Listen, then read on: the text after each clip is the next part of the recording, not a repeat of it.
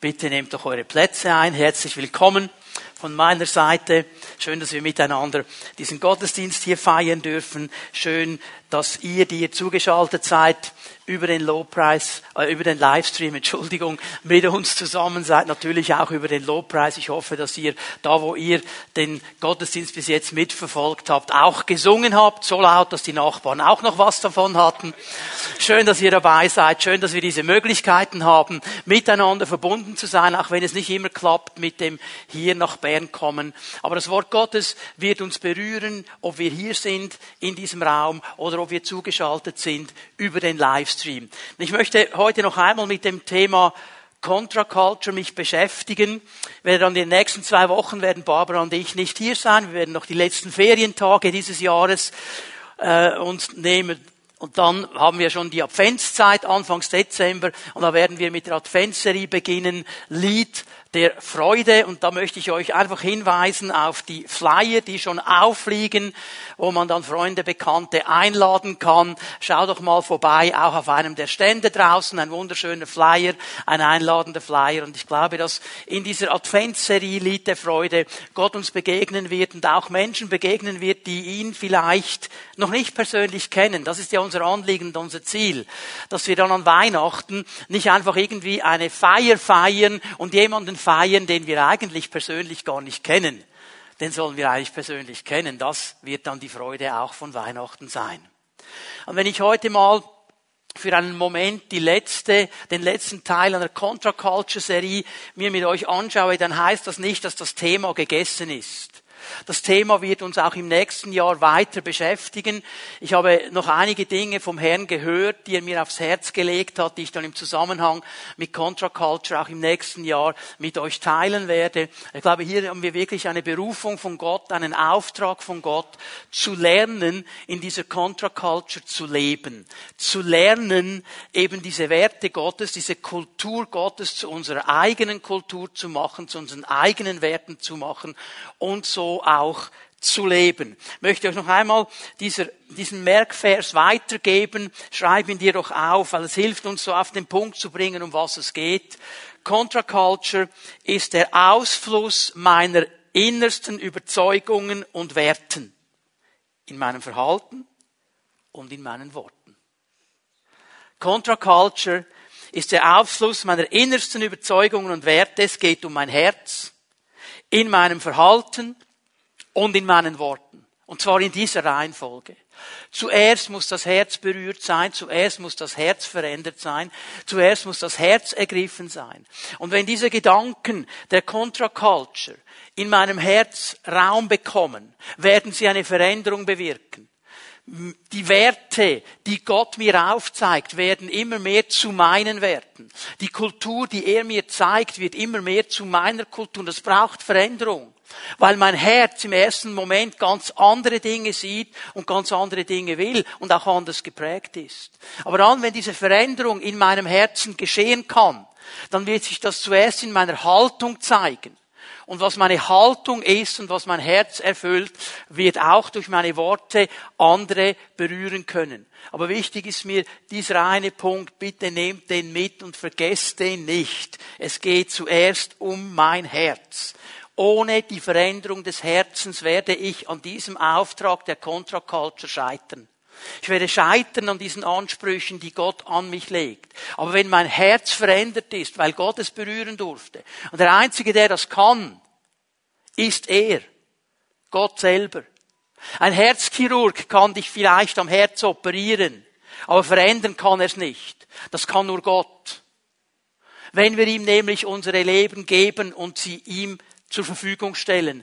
Dann geschieht das, was die Bibel die neue Geburt nennt. In mir wird etwas neu entstehen. Und das hat zu tun mit meinem inneren Wesen, es hat zu tun mit einem, meinem Herzen, das verändert wird.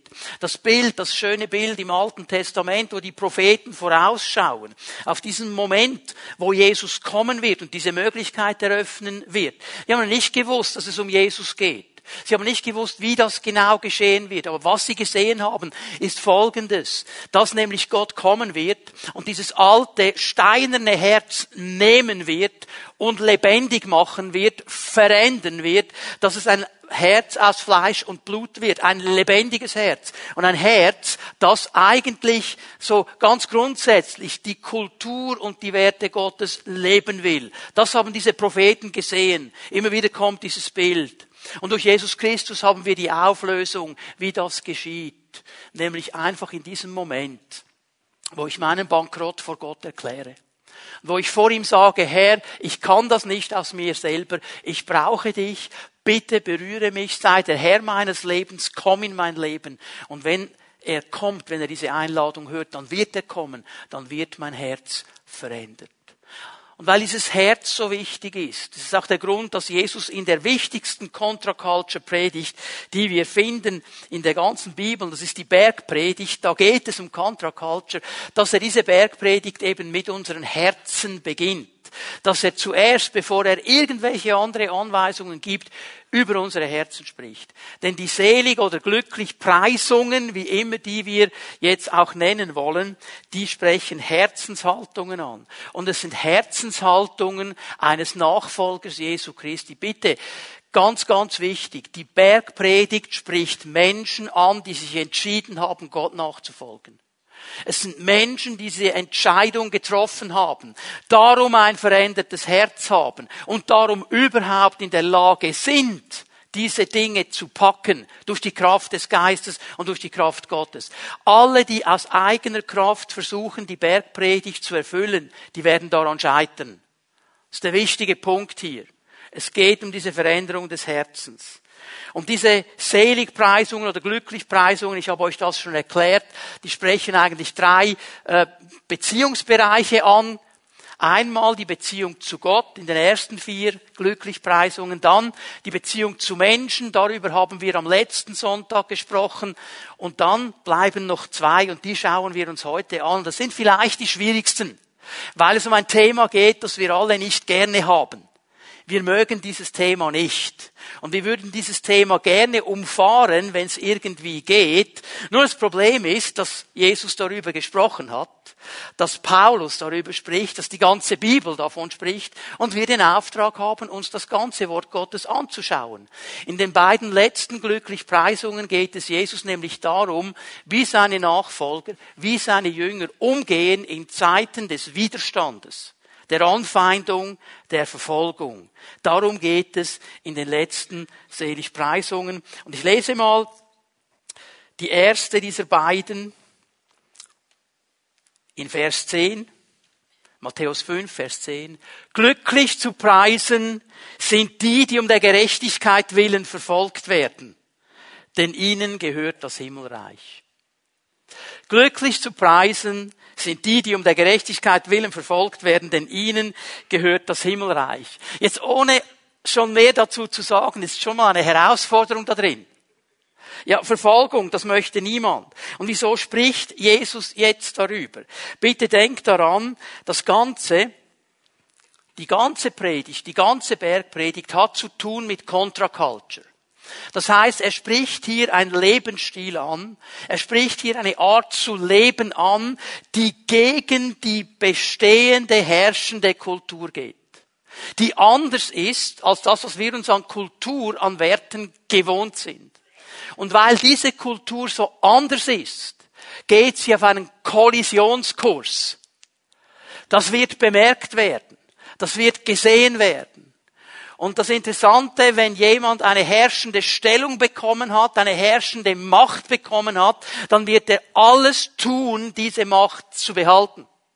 Das heißt, er wird gegen das vorgehen, was anders ist, was nicht hineinpasst. Und das ist Contra-Culture. Darum ist es Contra-Culture. Wenn wir alle uns einig werden auf der ganzen Welt und alle hätten dieselbe Kultur, dann bräuchte es keine Contra-Culture. Dann hätten wir alle dieselbe. Jesus spricht von einer Contra-Culture. Und was die herrschende Kultur macht, und das erleben wir gerade in den letzten paar Jahren wieder ganz, ganz extrem, sie versuchen alles andere auszuradieren, auszulöschen, zum Schweigen zu bringen. Man spricht von Cancel Culture. Habt ihr das auch schon gehört? Cancel Culture. Sag etwas, was der Mainstream Culture nicht passt, was nicht in ihre Ideologie hineingeht und du wirst sofort ruhig gestellt. Über Instagram, über Facebook, über TikTok, über Twitter, über alle möglichen Bereiche wirst du komisch dargestellt und irgendwie madig gemacht und irgendwie ausgegrenzt und irgendwie nicht mehr angenommen. Wenn irgendein Wissenschaftler heute kommt und sagt, hey, Moment mal, ihr könnt jetzt diskutieren, was ihr wollt, aber biologisch gibt es nur zwei Geschlechter, Mann und Frau. So, das ist biologische Wahrheit. Mach das mal als Professor. Ich könnte dir jetzt Namen geben von drei, vier, fünf solchen Professoren und Professorinnen, die wurden geschmissen. Die dürfen nicht mehr lehren. Die wurden gecancelt, weil sie etwas gesagt haben, das gegen die Kultur und die Ideologie geht in dieser Welt. Verstehen wir? Und wenn wir hier stehen mit dem, was Jesus uns sagt, dann wird eine Kollision kommen dann wird es zu dieser Contra-Culture kommen. Aber darum sprechen wir ja eben nicht von einer Revolution oder einer Rebellion, weil wir jetzt auch aufstehen würden, es genauso machen und genauso gewalttätig machen und genauso böse, sondern wir stehen einfach hier, Menschen mit veränderten Herzen, wir leben, was Jesus uns gesagt hat. Und weil das so ist, werden wir auch das erleben, was Jesus hier sagt in Vers 10. Dass wir Widerstand erleben, dass wir eben Verfolgung erleben. Was bedeutet das? Ich meine, noch einmal, ich lese den Vers noch einmal. Glücklich zu preisen sind die, die um der Gerechtigkeit willen verfolgt werden. Ihnen gehört das Himmelreich. Jetzt halte ich einfach mal fest. Wie können Glück und Verfolgung zusammengehen? Ich habe noch keinen gesehen, der sagt, hey, ich bin so glücklich, weil ich werde so verfolgt. Ich habe solchen Widerstand, ich werde so fertig gemacht und ich bin so happy. So, ich weiß, vielleicht kennt ihr so einen Menschen, ich kenne ihn nicht. Und im ersten Moment scheint sich das uns gar nicht zu erschließen, was Jesus hier eigentlich sagt. Aber wir müssen die Dimension, die geistliche Dimension verstehen, die er hier anspricht. So, Verfolgung, um was geht es hier? Dieses Wort Verfolgung, das hier steht, es hat zuerst einmal die Bedeutung von Verfolgen im Sinne von Nachgehen. Also ich verfolge dich, indem ich dir nachgehe. Das ist mal die ganz einfache Grundbedeutung. Es kann dann ein bisschen stärker werden. Da reden wir heute von Stalken. Da werde ich dir nachstellen. Da sind meine Motive schon nicht mehr gut. Also ich gehe nicht hinter dir her, weil du mir sagst, ich zeige dir den Weg zum Buffet, sondern ich stalke dich will ich will etwas von dir, das du mir nicht geben willst. Und dann kann es natürlich eben auch noch stärker werden, Verfolgung im Sinne von feindlichen Handlungen, bedrohlichen Handlungen. Davon spricht Jesus hier. Was er hier aber nicht anspricht, das ist mir wichtig, dass wir das hier einordnen können. Hier in diesem Moment spricht er noch nicht von körperlicher Verfolgung. Er spricht an anderen Stellen darüber, dass das geschehen kann. Hier aber noch nicht. Hier geht es einfach mal um diesen einen Moment und darum äh, sage ich es mal so, ich, ich versuche diesen Begriff äh, Verfolgung mal mit den beiden anderen Begriffen Widerstand und Anfeindung wiederzugeben, okay? Also glücklich, wer Widerstand und Anfeindungen erlebt um der Gerechtigkeit willen. Also hier geht es noch nicht darum, dass irgendwer das Messer auspackt und dir irgendwas aufschlitzt, sondern hier geht es einmal um Widerstand, hier geht es mal um Anfeindung und es geht um eine ganz generelle Ebene. Es ist noch nicht sehr persönlich. Das kann ganz generell sein, ähm, dass jemand sagt, ja, die Christen, das sind halt schon komische Leute. Ja, die, vor allem die, die noch glauben, dass die Bibel wahr ist. Das, sind, das macht mir jetzt noch nicht viel. Wenn ich das einfach so höre und in einer Diskussion höre, kann ich dann immer noch entscheiden, was ich sage und nicht sage, aber es macht mir noch nicht viel. Natürlich finde ich es nicht toll, aber es greift mich noch nicht so persönlich an, solange ich nicht das T-Shirt anhabe, Contra Culture, ich glaube, wenn ich mich hier natürlich oute, dann ist es eine andere Sache. Aber was ich damit sagen will, so, ich kann mich hier noch sehr gut decken, da passiert noch nicht so viel. Okay? Das Zweite, was ich hier aber erwähnen möchte, Jesus spricht nicht von der Vergangenheit hier. Er spricht explizit von der Gegenwart und der Zukunft. Auch nicht glücklich die, die verfolgt worden sind, sondern die werden. Sagt Leute, das müsst ihr wissen, wenn ihr mir nachfolgt, dann wäre das Erleben. Das gehört dazu. Es geht um Menschen, die ihm nachfolgen. Aber was jetzt wichtig ist einzuordnen, lesen noch einmal den ersten Teil des Verses. Glücklich sind die, die verfolgt werden, weil sie in Gottes Gerechtigkeit leben. Jetzt kommt eine Auflösung. Warum erleben sie Widerstand? Warum erleben sie Ablehnung? Nicht aufgrund ihres Aussehens, nicht aufgrund ihres, ihrer Herkunft, nicht aufgrund ihrer sozialen Stellung oder aus der Nation, wo sie herkommen. Das sind nicht die Gründe hier. Und jetzt pass auf, dieser Vers wird genommen und wird sozialpolitisch falsch ausgelegt. Nämlich quasi alle Verfolgten, die aus irgendeinem Grund irgendeine Verfolgung erleben, die kommen alle in den Himmel. Das sagen dann die Leute. Ja? Das wäre die Konsequenz. Ihnen gehört das Himmelreich. Und denen müssen wir jetzt begegnen. Natürlich ist eine andere Kategorie, aber hier sind Menschen angesprochen, die werden angefeindet und die erleben Widerstand, weil sie in der Gerechtigkeit Gottes leben. Mit anderen Worten, weil sie einen Lebensstil der Contra-Culture leben. Weil sie das tun, was Jesus sagt, was Jesus will, was seine Gedanken sind. Der Begriff Gerechtigkeit im Matthäusevangelium bedeutet hier nicht, ich habe eine besondere Stellung vor Gott, da gibt es andere Bibelstellen, die das sagen.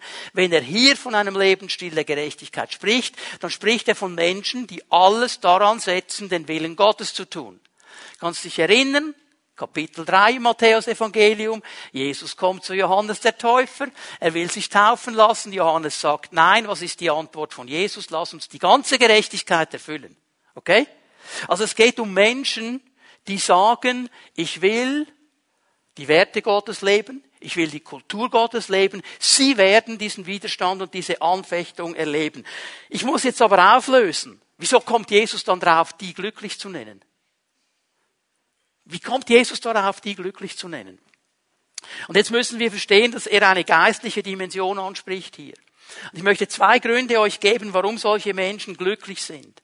Weil diese Menschen, wenn sie geistlich die Dinge beurteilen, nicht nur rein natürlich, ich meine ganz natürlich, seelisch, wenn dich, wenn mich jemand ablehnt, das tut weh. Möchten wir nicht. Widerstand möchten wir nicht. Wenn ich rein nur auf dieser Ebene bleibe, dann werde ich irgendwann anstehen. Wenn ich aber verstehe im geistlichen Bereich, um was es geht, dann weiß ich jetzt Folgendes, dass solchen Menschen, dir und mir, wenn wir in diese Kategorie gehören, Gottes Versorgung und Gegenwart zugesprochen wird. Ich werde euch gleich die Bibelstellen dazugeben. Warum werden sie verfolgt noch einmal? Weil sie in der Gerechtigkeit leben, weil sie das leben, okay? Das Catchwort ist Gerechtigkeit. Behalte das mal und komm mit mir zu Matthäus 6, Vers 33. Macht das Reich Gottes zu eurem wichtigsten Anliegen, lebt in Gottes Gerechtigkeit. Siehst du das? Lebt in Gottes Gerechtigkeit und er wird euch alles geben, was ihr braucht. Wer diese Gerechtigkeit lebt, wer sie umsetzen will. Und hier ist nicht damit gemeint, der schafft das zu 100 Prozent 24 Stunden am Tag. Wir alle machen Fehler. Wir alle haben so den einen oder anderen Schimmelpilz im Leben, um mal bei diesem Bild zu bleiben, das wir gehört haben. Okay, also hier geht es nicht um eine Perfektion. Hier geht es um eine Herzenseinstellung, die sagt, Herr, was an mir liegt, ich will das, ich will das. Ich weiß, ich mache mal Fehler, aber ich will's. Okay? Und diesen Menschen sagt Jesus hier, euch wird alles gegeben, was ihr braucht. Das heißt, die völlige Versorgung Gottes. In jeder Lebenssituation. Auch im Widerstand, auch in der Anfeindung, auch in der Ablehnung. Ich werde euch versorgen. Ich werde bei euch sein. Ich werde euch nicht alleine lassen. Ich bin da. Und das kann mich glücklich machen in der größten Anfechtung, im größten Widerstand, in der größten Anfeindung. Weil ich weiß, okay, Herr, ich kann die Situation noch nicht genau einordnen. Ich wünsche mir sie auch nicht so, aber eines weiß ich, du bist hier. Und du gibst mir, was ich brauche in dieser Situation. Ich vertraue einfach dir. Ich gebe euch noch eine Bibelstelle. 1. Petrus 3, Vers 14. Ich lese das aus dieser Übertragung, das Buch, hier hat einer das Neue Testament in einer wirklich guten Umgangssprache mal übertragen. Das ist nicht genau nach dem Wortlaut, wie Jesus es sagt oder wie Petrus es sagt, aber der Gedanke ist hier aufgenommen und erklärt. Jetzt hören wir gut zu, 1. Petrus 3, Vers 14. Und wenn ihr aufgrund eures gerechten Lebens leiden müsst. Hast du es gesehen? Warum müssen sie leiden? Aufgrund des gerechten Lebens. Okay? Also weil sie diese Kultur, diese Contra-Culture leben. Weil sie die Werte Gottes leben. Und wenn aus diesem Grund ein Leiden auf uns kommt, ein Widerstand, was auch immer, dann seid ihr wirklich glücklich zu preisen. Also er ist sich einig mit Jesus. Da kannst du glücklich sein. Fürchtet euch nicht vor dem, was sie fürchten, und lasst euch nicht erschrecken. Das ist übrigens ein Zitat aus dem Alten Testament, Jesaja 8, Vers 12. Kannst du nachlesen. Interessant, wie er hier sofort einen Sprung macht auf eine Personengruppe. Fürchtet euch nicht vor dem, was sie fürchten. Also dieses Leiden hat zu tun mit Menschen, die gegen mich kommen.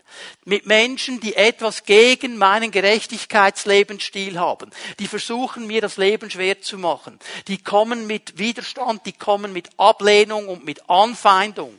Und ich finde das interessant, was er hier zitiert. Fürchtet euch nicht vor dem, was sie fürchten. Es zeigt mir, was der Auslöser ist. Angst. Angst. Weil diese Leute wissen im letzten auch die Quelle, die dahinter steht, wenn wir dann gleich sehen, weiß, diese Contra-Culture ist so viel stärker, so viel besser und wird am Ende siegen. Vor dem haben wir Angst. Und darum unterdrücken wir es. Darum wollen wir es weghaben. Darum wollen wir es canceln. Und sagen, ihr müsst keine Angst haben vor diesen Dingen. Ihr müsst euch auch nicht erschrecken. Sondern, Vers 15, setzt den Messias, den Herrn, in euren Herzen an die erste Stelle. Siehst du den Zusammenhang mit Matthäus 6? Such zuerst das Reich Gottes Setz es an erster Stelle. Setz den Messias an erster Stelle. Merken wir hier diese Ausrichtung. Darum geht es der ganzen Bibel, dem Neuen Testament. Darum geht es. Entscheide dich dafür. Und Gott wird da sein und er wird mit uns sein. Seid immer darauf vorbereitet, jedem eine klare Antwort zu geben, der von euch eine Begründung einfordert für die Hoffnung, die ihr in euch tragt. Habe keine Angst, eine klare Antwort zu geben. Hier möchte ich einfach darauf hinweisen, jedem, der von euch eine Begründung einfordert. Bist du dann bereit, eine klare Antwort zu geben? Auch wenn du weißt, das wird jetzt meinem Gegenüber nicht gefallen. Das ist nicht die kulturelle Antwort, die sie gerne hätten. Aber das ist unsere Aufgabe, hier klar zu sein und zu sagen, ich glaube an Jesus. Und ich glaube, dass das richtig ist. Übrigens, seid ihr einig mit mir? Wir sind Schweizer Bürger, oder? Also die meisten von uns. Wir haben doch in unserem Land ein Recht, unsere Meinung zu sagen, oder? Und Leute, wenn die anderen von mir fordern, dass ich ein Ja haben muss zu dem, was ihre Überzeugung ist, wieso darf ich nicht fordern, dass sie ein Ja haben zu meiner Überzeugung? Lass uns mal das umdrehen.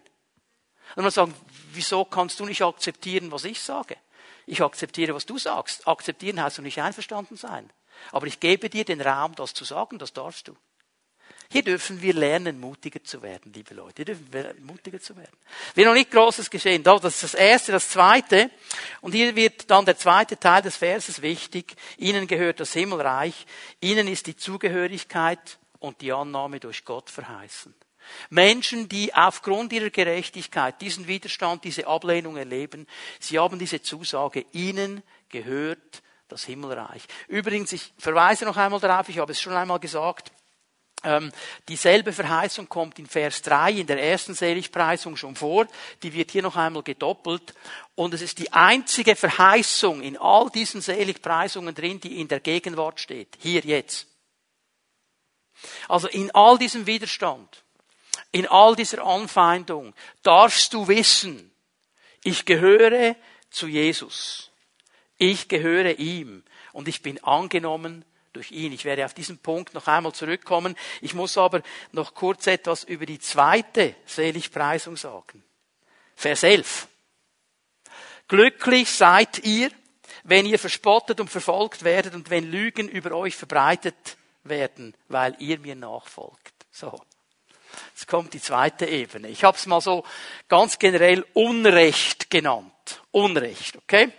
Also, jetzt wird hier in dieser letzten Seligpreisung der Gedanke des Widerstandes und der Anfechtung und der Anfeindung vertieft. Ist übrigens die längste aller Seligpreisungen.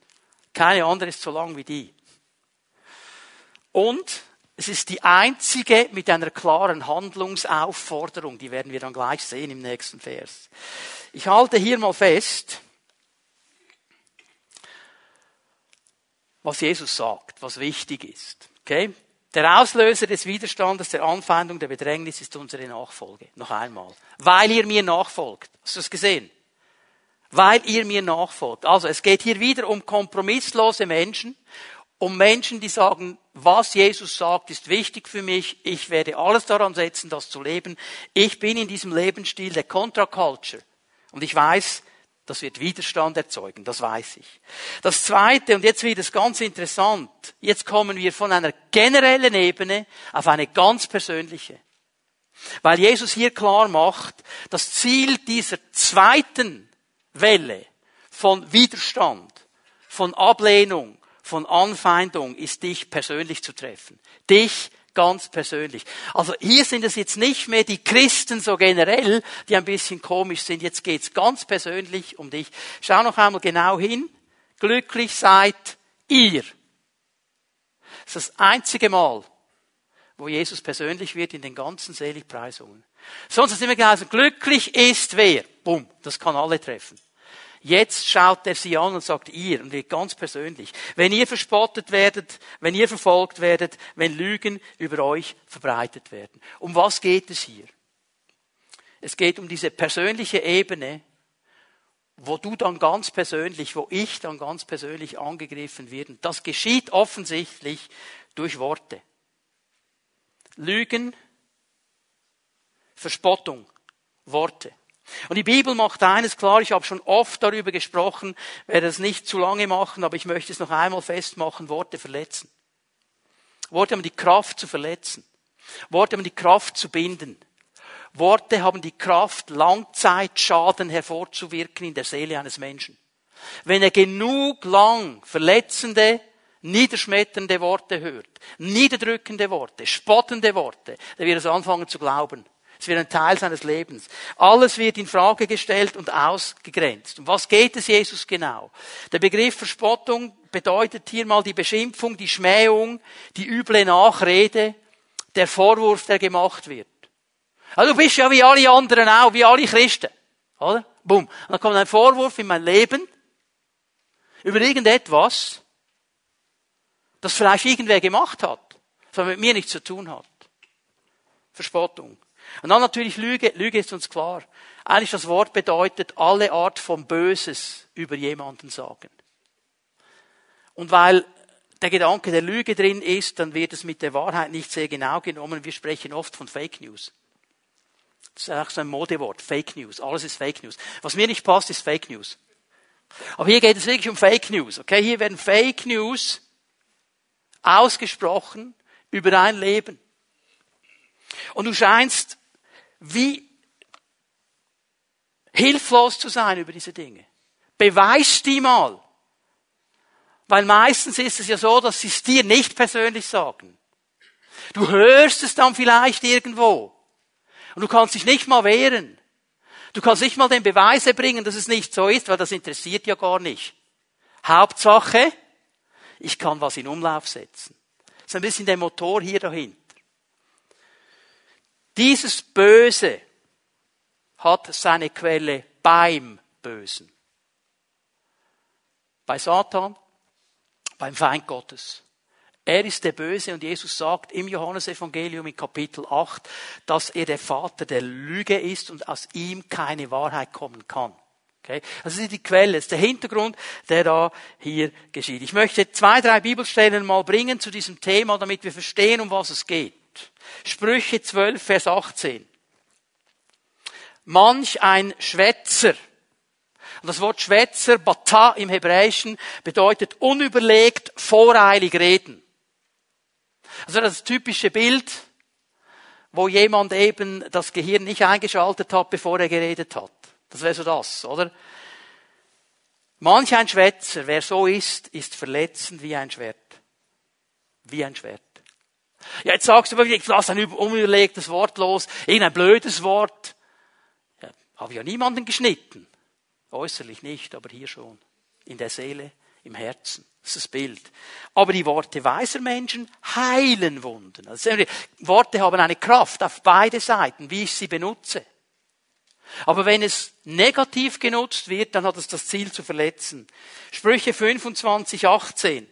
Hammer und Schwert und spitzer Pfeil. So ist jemand, der gegen seinen Nächsten Falsches aussagt. Spottet, lügt, in den Dreck zieht. Hammer, Schwert, spitzer Pfeil. Und mit all diesen drei Dingen kannst du Schaden anrichten, kannst verletzen, kannst kaputt machen. Und das ist genau der Punkt, den Jesus hier anspricht. Und das ist eine Strategie des Feindes. Weil niemand möchte mit Dreck beschmutzt werden. Niemand möchte mit diesen Dingen beschmutzt werden. Niemand möchte irgendwelchen Spott hören. Niemand möchte Lügen über sich verbreitet haben und erzählt haben. Das möchten wir alle nicht. Und trotzdem geschieht es. Und weißt du, was mir aufgegangen ist? Und hier hat mich der Herr angesprochen, ich möchte es auch hier weitergeben. Wisst ihr, dass wir in der Gemeinde manchmal die Verfolgung der eigenen Gemeinde sind? Dass wir hier noch mithelfen. Dass wir nämlich jeden Spott, jede Fake News, die wir hören, über einen Bruder oder eine Schwester oder über andere Christen, sofort brühwarm weitererzählen.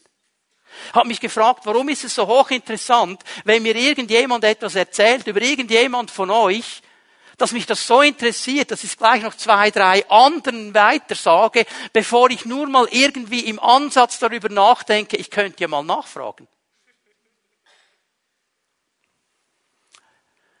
Wir schießen uns selber in die Füße mit dieser Haltung.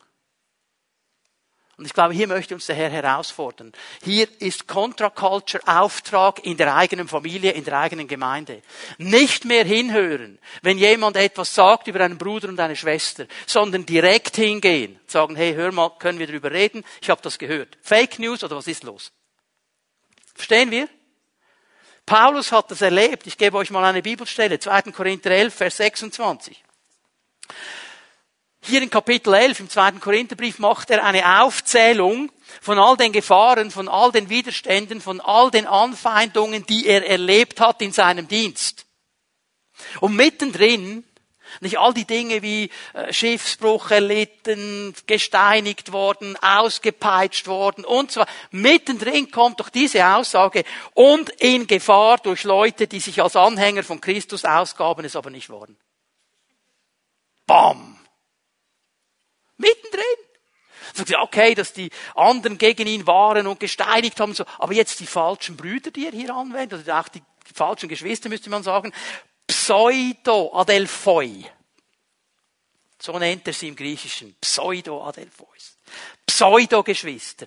Wichtig zu verstehen, dass das Wort Pseudes eben Lüge bedeutet, Falschheit bedeutet, nicht echt sein bedeutet. Liebe Geschwister, hier ruft uns der Herr auf zu Contra-Culture. Ist eine Sache, wenn irgendeiner, der von Tuten und Blasen keine Ahnung hat und sich einfach darauf aufregt, dass ich an Jesus glaube, irgendeinen Quark über mich erzählt, ist eine Sache. Ist eine andere Sache, wenn ein Bruder, eine Schwester in derselben Familie irgendeinen Quark erzählt, ohne vorher zu fragen. Ist eine andere Sache. Und ich sage euch ganz ehrlich, was die Leute erzählen, und es wurde schon viel über mich erzählt, und es wird noch viel über mich erzählt werden, das interessiert mich einen feuchten Dreck. Aber wenn es die Geschwister sind, das tut mir weh. Weil ich denke, hey, wir können doch reden miteinander. Was ist los? Wieso fragst du nicht? Der Herr ruft uns auf zu Contra-Culture. Auf allen Bereichen. Weil eines, eines muss uns bewusst sein, Matthäus 12, Vers 36. Ich kündige es euch an, sagt Jesus. An dem Tag, an dem Gott alle Menschen richten wird, werden sie Rechenschaft ablegen müssen über ihr Leben, auch über jedes nichtsnutzige Wort, das sie gesprochen haben. Alles, was du sagst, ist von Bedeutung. Ich weiß nicht, wie es dir geht, aber das macht mich nervös. Das macht mich, ich weiß, was ich so den ganzen Tag rauslasse. Das macht mich nervös. Weil ich möchte das nicht. Okay? Ja, was soll ich noch alles sagen? Lass uns zu Vers 12 gehen, die Handlungsanweisung. Die schauen wir uns noch an. Also jetzt hat er in Vers 10 über Verfolgung gesprochen, Widerstand, Ablehnung. Hat in Vers 11 über diese Worte gesprochen, die verletzen, über den Spott, über die Lüge, die verbreitet wird und so weiter. Und jetzt kommt die Handlungsanweisung in Vers 12. Freut euch darüber. Freut euch darüber. Jubelt! Denn im Himmel erwartet euch eine große Belohnung und denkt daran, auch die Propheten sind einst so verfolgt worden. Freut euch, jubelt. Ja, okay, Jesus, jetzt bitteschön. Die Handlungsanweisung ist klar und einfach geschrieben. Freue dich, juble. Aber Geschwister, eins ist uns hoffentlich klar, die Umsetzung ist eine riesige Herausforderung. Das ist eine riesige Herausforderung. Warum? Warum kann Jesus davon ausgehen, dass seine Jünger und Jüngerinnen, die ihm nachfolgen, im Widerstand, in der Anfeindung, im Spott, in den Lügen, die über sie verbreitet werden, wie kann er davon ausgehen, dass die so reagieren können? In so einer Situation. Mit Freude und mit Jubel. Ich versuche euch drei Antworten zu geben, warum Jesus das macht. Das erste, weil er davon ausgeht, dass sie verstanden haben, zu wem sie gehören, dass sie angenommen sind bei ihm und dass ihre Identität von ihm kommt. Noch einmal erinnere dich, ihnen gehört das Himmelreich. Es gehört ihnen, sie haben Zugang. Jetzt möchte ich euch noch einmal diese wichtige Stelle aus Lukas 10, Vers 20 zeigen. Wir haben schon einmal darüber gesprochen im Zusammenhang mit diesen Seligpreisungen. Die Jünger, die zurückkommen. Jesus hat sie ausgesandt. Er hat ihnen die Salbung gegeben und gesagt, geht, predigt, legt den Kranken die Hände auf, treibt die Dämonen aus, geht in meinem Namen, macht das. Und jetzt kommen sie zurück und sie sind so happy darüber, dass die Dämonen ausgefahren sind und freuen sich völlig. Und die Antwort von Jesus in Vers 20, freut euch nicht darüber, dass böse Geister euch gehorchen. Freut euch, dass eure Namen im Himmel angeschrieben sind. Das ist das Wichtige, Leute. Das ist das Wichtige. Er sagt, hey, eure Aufnahme, eure, eure Anteilnahme, euer, euer, eure Teilhabe, eure Identität ist im Himmel. Das ist das Aller, Allerwichtigste. Du musst immer wissen, zu wem du gehörst. Du musst immer wissen, in welche Familie du gehörst. Und wenn ich das verstehe und wirklich verinnerlicht habe, dann weiß ich, ich bin eigentlich nicht angewiesen auf Worte von irgendwem, sondern auf die Worte von ihm. Kennt ihr noch das alte Sprichwort, wes Brot ich esse, des Lied ich sing? Wisst ihr, wer das kommt? Kommt aus dem Mittelalter von den Minnesängern, die da von Hof zu Hof gezogen sind und gesungen haben. Und wenn sie gut gesungen haben, dann konnten sie bei Hof bleiben, bekamen Essen, Trinken, Unterkunft und so. Wes Brot ich esse, das Lied ich singe. Die haben natürlich dann darauf geachtet, dass sie das Lied so singen, dass sie möglichst lange bleiben können. Möchte dich mal fragen als Christ, wes Brot isst du? Ist meine Abhängigkeit von ihm oder von den Menschen rundherum? Bekomme ich eine Krise, wenn mir nicht jeden Tag mindestens zwei Leute auf die Schulter klopfen und sagen, toller Kerl, gut gemacht? Wes Brot ich esse, das Lied ich sing. Wenn das mein Brot ist, dann werde ich immer das Lied singen, dass die Leute das machen. Aber wenn ich weiß, mein Brot, das kommt von ihm, dann werde ich sein Lied singen. Steht in den Zusammenhang? Wenn ich um meine Zugehörigkeit, um meine Annahme, um meine Identität weiß, dann kann ich den Widerstand einordnen. Ich weiß, es geht hier gar nicht um mich. Es geht darum, dass ich mich entschieden habe, diesem Jesus nachzufolgen. Es geht darum, dass ich mich entschieden habe, seine Gerechtigkeit zu leben. Eigentlich wird er angegriffen, nicht ich. Dann kann ich mich freuen. Sage, Herr, okay, wunderbar. Kennt ihr dieses Bild nicht früher? auf dem Pausenplatz, wenn du irgendwo Streit hattest mit jemandem und jemand wollte dir etwas machen und du hattest das Glück, einen großen Bruder zu haben. Das war doch das Argument, oder? Ich sag's dem großen Bruder und dann kommt er und bam.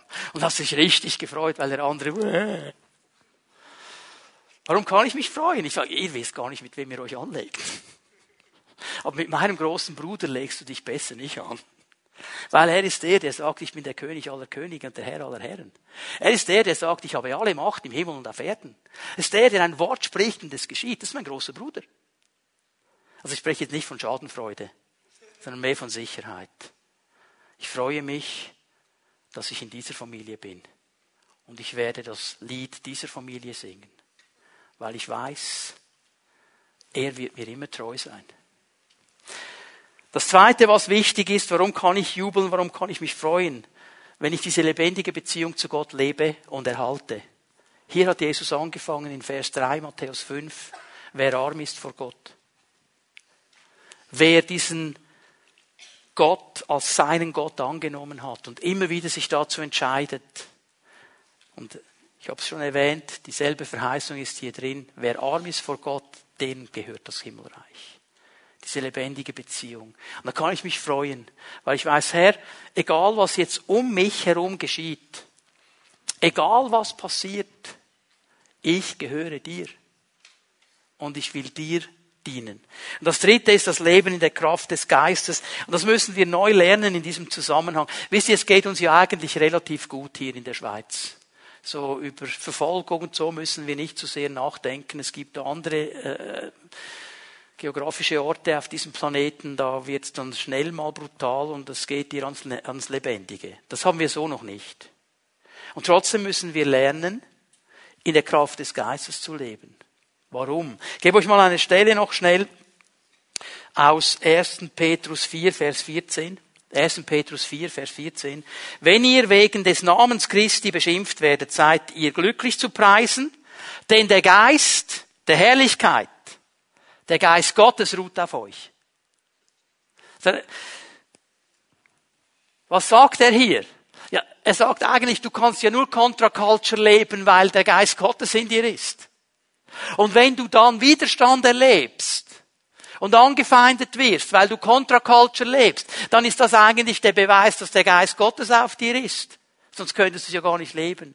Und darum brauchen wir dieses Leben in der Kraft des Geistes. Jesus hat über diesen Geist Gottes gesagt, ich werde den Vater bitten, er wird euch einen anderen Ratgeber geben, der euch nie verlassen wird.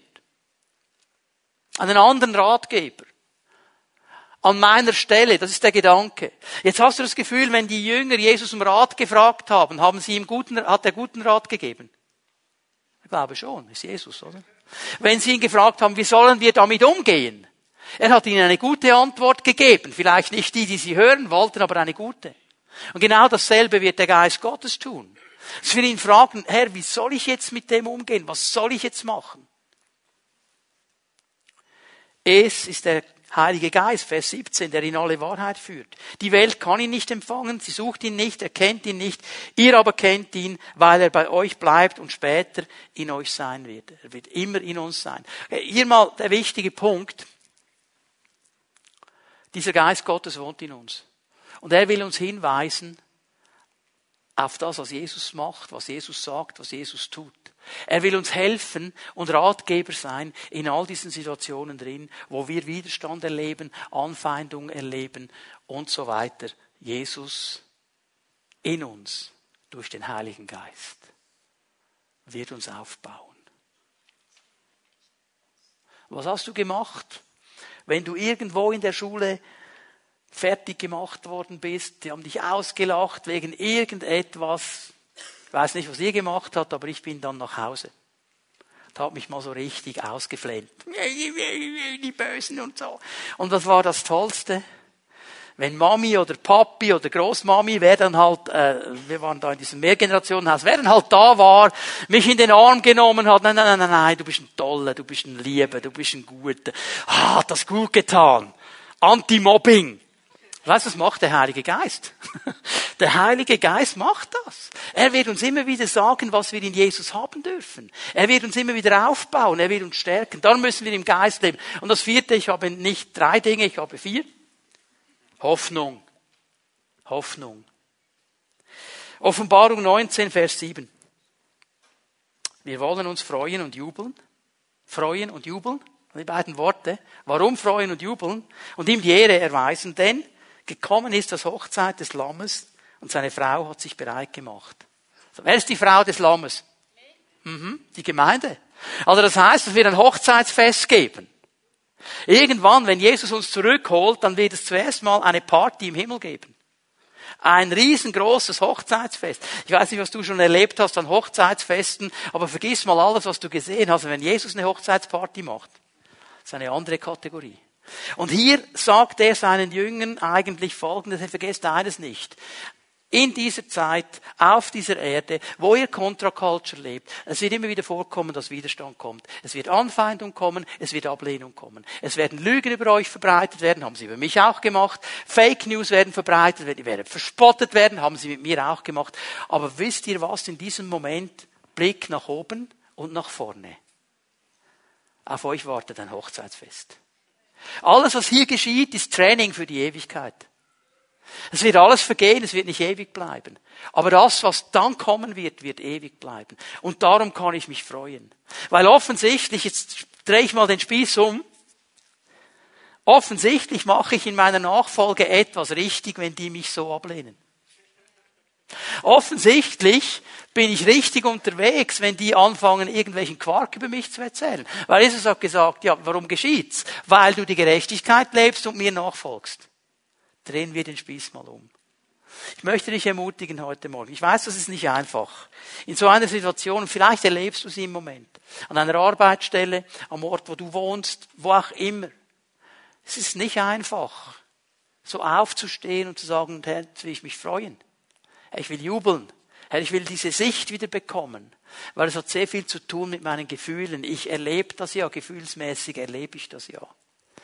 Und hier lohnt es sich immer wieder diesen Schritt zu machen aus den Gefühlen heraus in das Vertrauen hinein.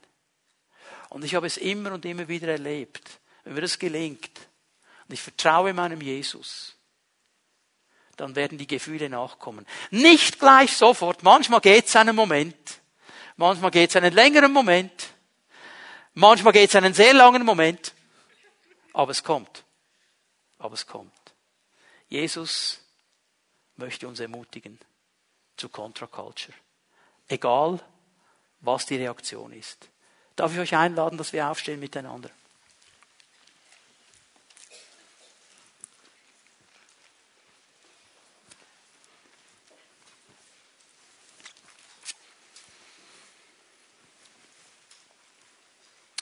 Wir werden Jesus noch einmal anbeten und preisen. Wir werden ihm noch einmal die Ehre geben. Und ich möchte das so machen heute Morgen. Ich möchte dich rufen zu einer Entscheidung. Ich möchte dich rufen zu einer Entscheidung für diese Contra-Culture. Egal, was die Reaktion sein wird. Auch wenn Widerstand kommt, wenn Anfeindung kommt, wenn diese Lügen, dieser Spott kommt, so sagst du, ich will mit meinem Jesus stehen. Ich will sein Lied singen, weil er mein Versorger ist. Ich will mit ihm sein.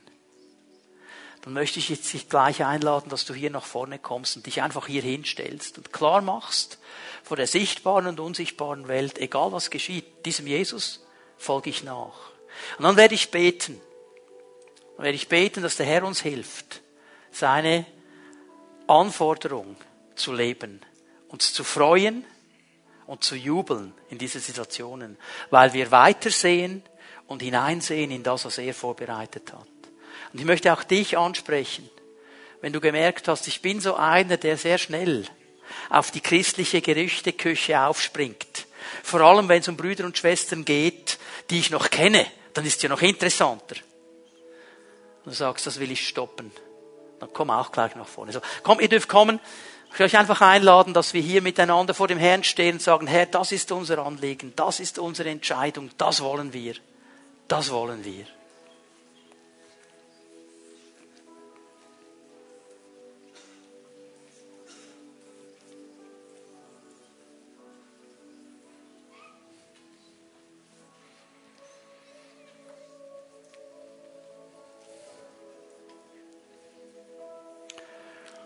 Wenn ihr hier vorne steht, kommt doch ein bisschen näher zusammen. Dann machen wir das so heute Morgen. Ich möchte beten, ich möchte ein Gebet aussprechen, dass der Herr uns begegnet und uns hilft, richtig zu entscheiden, richtig zu reagieren. Und dann werden wir ein Lied singen miteinander. Friede Fürst. Ist das richtig? Habe ich es richtig im Kopf? Und ich glaube, es ist ein gutes Gebet. Ich möchte dich einladen, hier vorne zu bleiben für dieses Lied, zu beten. Dein Friede soll kommen, deine Kraft soll kommen. Hast du die Freiheit, die Hände auszustrecken zum Herrn, dann tu doch das. Herr Jesus, ich danke dir, dass wir so vor dir stehen dürfen als Gemeindefamilie, als geistliche Familie. Und Herr, wir stehen als Frauen und Männer vor dir heute Morgen. Als Frauen und Männer, die sagen, Herr, wir wollen diese Contra-Culture leben. Wir entscheiden uns dazu. Egal, was die Reaktion sein wird. Und wir wissen, Herr, wir brauchen deinen Geist, wir brauchen deine Hilfe, wir brauchen deine Gegenwart. Und so bitte ich dich, Geist Gottes, dass du jetzt kommst, ganz neu, Herzen erfüllst hier vorne. Herzen erfüllst mit deiner Kraft und deiner Gegenwart. Uns hilfst zu sehen, was du siehst. Uns hilfst nicht auf das zu sehen, was natürlich vor Augen steht, sondern auf das, was du im geistlichen Bereich vorbereitet hast. Und dass du uns hilfst, Herr, dieses menschlich Unmögliche zu leben. Dass wir auch wenn Widerstand da ist, auch wenn Anfeindung da ist, auch wenn Spott da ist, uns freuen, dass wir jubeln können, weil wir wissen, wir gehören dir. Weil wir wissen, wir sind in deiner Familie, weil wir wissen, wir gehen auf eine Ewigkeit zu, wo wir mit dir zusammen sein werden, für immer und immer und immer. Und dafür danke ich dir. So Geist Gottes, danke, dass du jetzt dein Werk an uns tust. Wir preisen dich und beten dich an. Amen.